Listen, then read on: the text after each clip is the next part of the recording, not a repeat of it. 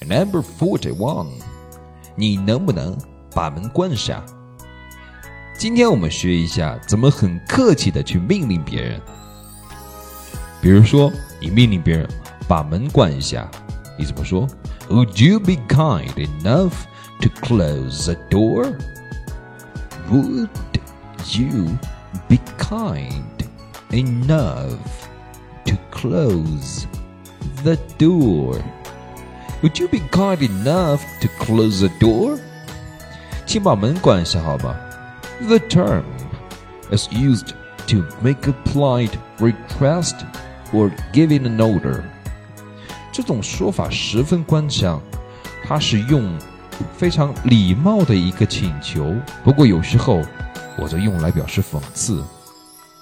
For example, would you be kind enough to finish your own homework?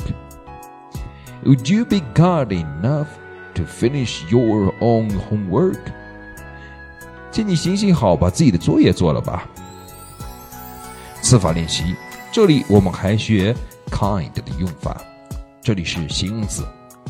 Number one, kind to somebody, something, or kind of somebody to do something.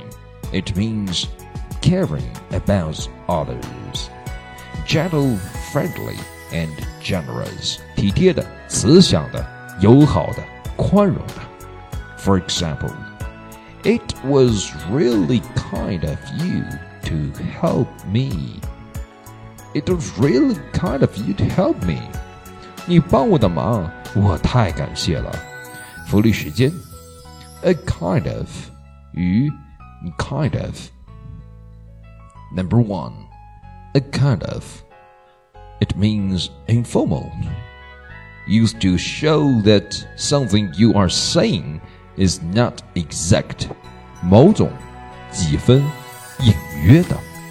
For example, I had a kind of feeling this might happen. I had a kind of feeling this might happen. 我当时就隐约的感觉到 会出现这样的事情。今天我们学的是 Would you be kind enough to do something? For example, would you be kind enough to close the door? Would you be kind enough to finish your own homework?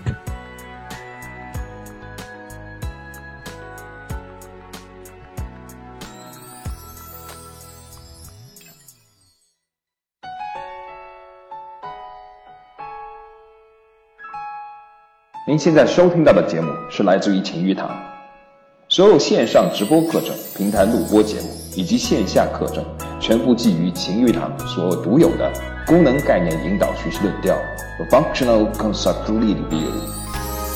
晴玉堂，勤于努力，勤于积极，勤于帮助、引导加互助的全新学习理论。更多请微信搜索“晴雨理念”。